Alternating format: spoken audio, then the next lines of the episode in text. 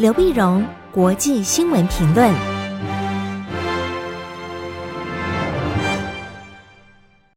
各位听众朋友，大家好，我是台北东吴大学政治系教授刘碧荣，今天为您回顾上礼拜重要的国际新闻呢。第一个，我们先看中欧投资协定的签字，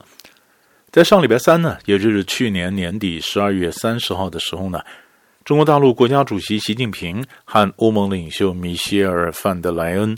德国总理梅克尔、法国总统马克宏通过了视讯会议之后呢，宣布谈判谈了七年的中欧投资协定正式谈成签字。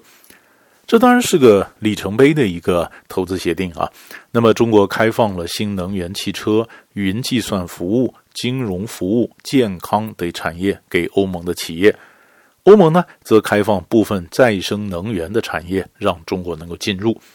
那么，欧盟也非常关心，那么，那么中国跟欧洲之间呢，到底是不是有公平竞争？公平竞争的最主要原因，就是因为呃，国营企业的补贴啊，往往造成这个不公平的竞争。那么，中国大陆也承诺，关于补贴的这个政策呢，会更加公平啊，透明，让大家可以看得到这个补贴的政策到底是什么情况。那么，欧洲也非常关心新疆维吾尔族的这个嗯人权的问题，是不是有强迫劳工啊？那么，中国也承诺，那么他会致力批准国际劳工组织的基本公约内容来保护劳工。那不管呢，那么中国大陆最后是不是真的履行他的承诺？那么欧盟呢表示他有监督机制啊，那么希望能够做到那么保护劳工的这个呃最基本的一个关切。那么这样的一个会议呢，到底有些呃这么一个协定呢，到底有什么样的特别的意义呢？基本上在去年呢，中国根本签了，主要是签了三个贸易或投资协定。第一个当然是中美贸易协定，第一阶段的中美贸易协定。那么第二个就是 RCEP，第三个就是我们刚刚讲的投资中欧投资协定。这三个贸易的这个协定呢，或者投资协定各有不同啊。中美贸易中美贸易协定呢，那么虽然美国非常关心这个结构性的问题，就是所谓的国营企业的补贴啊、不公平竞争啊，但是这一方面呢，属于中国大陆内部的结构性问题，并没有在贸易协定里面触及。可是，在中欧的投资协定里面有谈到了。那么，呃，中中国大陆签的这个加入 RCEP 呢，RCEP 也是开放市场，并没有谈到投资的问题，所以也不太一样。但是呢，将来国际上主要三个经济体就是美国、中国、欧盟，所以三个经济体之间他们达成的贸易协定当然会彼此影响，所以中欧的投资协定当然会影响到美国跟欧洲将来签的自由贸易协定，或者中国跟美国下一阶段的贸易协定。那么互相的规则相互影响，会逐渐的聚合，然后呢，形成一个新的国际贸易或投资的秩序。变成一个新的建制啊，这在国际经济上这是值得关注的。那么另外呢，美国当然也很希望说，呃，跟中国脱钩嘛，啊，中美中美呃之间呢，现在是情势非常紧张。那么要脱钩，那脱钩呢，那么中国大陆想尽量开放，避免被脱钩，所以跟欧盟拉拢关系，也可以打破脱钩的压力。那么在国际政治上来讲呢，那更有意义，因为我们晓得拜登上来之后呢，他和欧洲的关系会改善。跟欧洲关系改善呢，那美欧就可能形成一个围堵中国的一个联合阵线。那对中国来讲呢，最重要就是能够破解这个联合阵线。所以在年底之前呢，那么能够把欧盟拉过来啊，拉过来，起码呢，让这个美欧之间联盟不是像美国想的那么理想。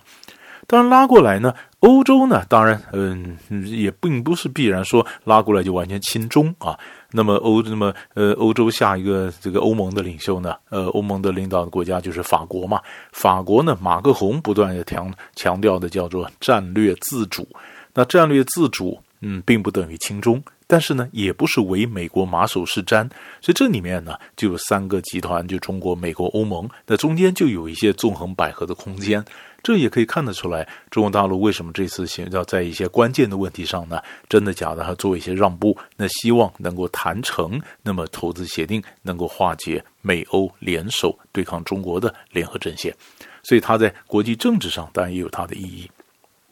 第二个呢，我们看美国，美国这个礼拜呢会非常热闹啊，一月五号是乔治亚州的参议员的补选，一月六号呢，美国国会将会正式认证。十二月十四号，去年十二月十四号各州的选举人啊，以及呃选出来的结果呢，选举人票啊，最后得票是多少？那么在国会正式认证，然后正式宣布拜登的当选。那么呃，在过去呢，这个都是仪式性的问题。可是这次呢，那么川普以及川普的那么支持他的共和党的鹰派啊，就主张最后再奋力一搏啊，奋力一搏呢，希望能够在呃认证之前呢，能够改变这个态势。所以在上个礼拜六一月二号的时候呢，那么川普跟乔治亚州共和党籍的州务卿拉斯芬伯格就通了一个小时电话。那乔治亚州也是所名的有名的战场州啊。战场州，所以里面的这个拉锯战也非常的非常的激烈啊，那所以才有他这个参议院会会这个第二轮的选举嘛，会补选嘛。那么川普跟拉斯芬伯格就讲啊，他说你们乔治亚州的选举的过程里面呢，那很多票啊，那么提名共投共和党的票就不见了，莫名其妙的就不见了啊，可能被做掉了。而且你们的很多的这个投票不公平，比如说有些幽灵人口啊、死亡的人，他的名字还在选举人的名册上面等等啊。那么像这些有的票不见了，有的票这个幽灵票啊，所以算了一算呢，那总共应该有一万一千七百八十张票有问题。所以你作为州务卿，共和党籍州务卿，你要负责帮我把这一万一千七百八十张票找出来啊。啊，那川普呢？那甚至讲说，那你明知道民主党在做票，那如果不调查的话，这就是犯罪行为啊，那么可以起诉你啊，这是一个刑事犯罪。那么，呃，拉斯芬伯格就跟总统先生报告，他总统先生，那么您讲的这个数这些东西呢，事实上你可能呃被误导了，有很多的这个资讯是错误的哈。但是，呃，川普不认为错误啊，川普认为说你就是不敢闪面，不敢面对这个问题啊，所以他讲的也不太高兴。不太高兴，这是礼拜六，礼拜天的时候呢，哎，川普就发推特，推特呢在推特上就把拉斯芬伯格就骂一顿，说你故意闪避问题啊等等。那拉斯芬伯格他觉得他跟总统讲话被刻意的误解，会刻意的扭曲，他当然觉得很受委屈，所以这个事情他就告诉了《华盛顿邮报》，所以《华盛顿邮报》呢在礼拜天的网络上就登出来了整个对话。因为这个电这个讲话都有录音嘛，这讲话的这个事情，就这样的一个事情，马上就是举国哗然啊。那么当然也有法律专家说，哎，你这个川普，你这是不是逾越了一些分际？那么事实上，这本身威胁一个民选的一个那个这个周务卿，那可能这里面也是一个犯罪的行为啊。那么，但是呢，呃，同样的支持川普的人继续支持川普，反对川普人继续反对川普。那么，很多美国的元老政治人物呢，那么就讲说，这个共和党不要再翻了，因为你们过去有很多的机会要翻这个选举的结果，但都因为那么证据不够啊，所以方案没有成功。那眼看到最后就形形式上、仪式上的一个通过，不要再翻了。可是呢，鹰派的共和党参议员呢，比如像德州的克鲁兹参议员，就联合了十个参议员说不行，我们要翻，而且主张说国会要组成一个调查小组啊，那么两个礼拜之内调查出来这些争议州的这个票数的问题。但是共和党内部比较老成的资深的共和党的参议员，像罗姆尼啊什么，就说你克鲁兹你胡闹，就是那川普呢，那川普因为他还要再继续打，那么共和党内部已经造成分裂。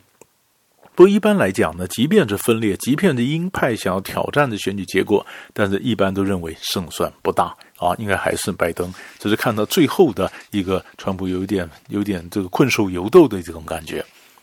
那么同样的混乱呢，出现在我们第三个新闻里面看，那就是中东。中东情势讲的美国跟伊朗的关系啊，最近有点混乱。主要就是在一月三号的时候呢，一月三号是呃前伊朗革命卫队圣城旅指挥官苏莱曼尼被美国狙杀的一周年。那一周年呢，那么伊朗内部呢，当然就放话，一周年呢一定要报复。一报复，美国情报单位也指出来，那么伊朗可能会针对美国的一些呃军事的高阶的军事将领啊，或者一些文职的一些领袖啊，那进行攻击或者是一个狙杀啊。所以呢，美国就美国就喝阻伊朗，告诉伊朗说，你千万不要轻举妄动，包括美国的五角大厦，包括美国的中指部指挥官麦肯锡。啊，中指部呢，指挥官麦肯锡呢，他就下令呢，尼米兹号航空母舰作战群延长他在波斯湾的部署的时间。尼米兹号航空母舰呢，主要是派到波斯湾去掩护美国从阿富汗、伊拉克、索马利亚撤军的行动嘛。那美国军方呃空军呢，他也派了三架次的 B 五十二轰炸机到了伊朗的这海岸线距离六十公六十英里的地方，那么展现武力，告诉伊朗不要轻举妄动。海军呢也宣布近十年来第一次派那么配备有战斧巡弋飞弹的潜舰进驻到波斯湾，随时待命，万一伊朗有任何轻举妄动，可以给予报复。可是就在这个当口，那么去年底十二月三十一号的时候呢，美国代理国防部长，国防部长艾斯伯不是被这个呃川普给 fire 掉了，所以代理国防部长米勒，米勒就宣布说，为了避免这个波斯湾情势不可收拾呢，就一月一号就下令，那么尼米兹号回到回来回访美国。就是调回美国，那军方一片哗然，军方更在展现展现肌肉。这刚刚才讲要延长尼米兹号的部署时间，怎么国防部长就下令他回来呢？那国防部长说：“我这样做目的是能够希望能够降低冲突，降低冲突。”但是显然的，军方压力也很大。所以在礼拜天的时候，那么一月一月三号的时候，那么国防代理国防部长米勒改变主意，他说：“我撤销先前的命令，尼米兹号继续留驻在波斯湾。”那么另外一看，你可以看到这个没有没有这个作战经验的尼米这个米勒代理国防部长，他和军方的沟通有多困难，美国的政策有多混乱啊！可是他到底那尼米兹号留不留？伊朗也不认不领情，伊朗走他自己的路。所以在一月四号礼拜一的时候呢，伊朗宣布要提高浓缩铀的浓度。也就是，呃，伊核协定规定过的多少，我我根本不受伊核协定的束缚，我要突破，我要提高浓缩铀的浓度到百分之二十，到百分之二十当然还不能马上做核子武器，可是往做核武的方向去迈进。那么一般来讲呢，拜登上来之后，他说他要回到伊核协定，那回到伊核协定不是说我回去就回去啊。回到伊核协定之前，还是要跟伊朗谈判。这如果要我回去的话，伊朗做什么让步？所以伊朗要为了跟拜登还要谈判，他前面必须先累积筹码，所以他必须先拉高他的架势。所以美国的混乱。伊朗为了应付拜登上来以后的谈判，拉高他的架势，所以就可能就在外界就解读呢，波斯湾的美国跟伊朗之间传达非常混乱的讯息。但是混乱讯息最后怎么样能够尘埃落定，怎么样稳定？然后，那么美国是不是最后终究能够回到伊核协定？这中间可能还有一大段的外交努力等着拜登政府的头疼呢。所以，大概上个礼拜呢，那么几个重要的国际新闻就为你分享到这里，我们下礼拜再见。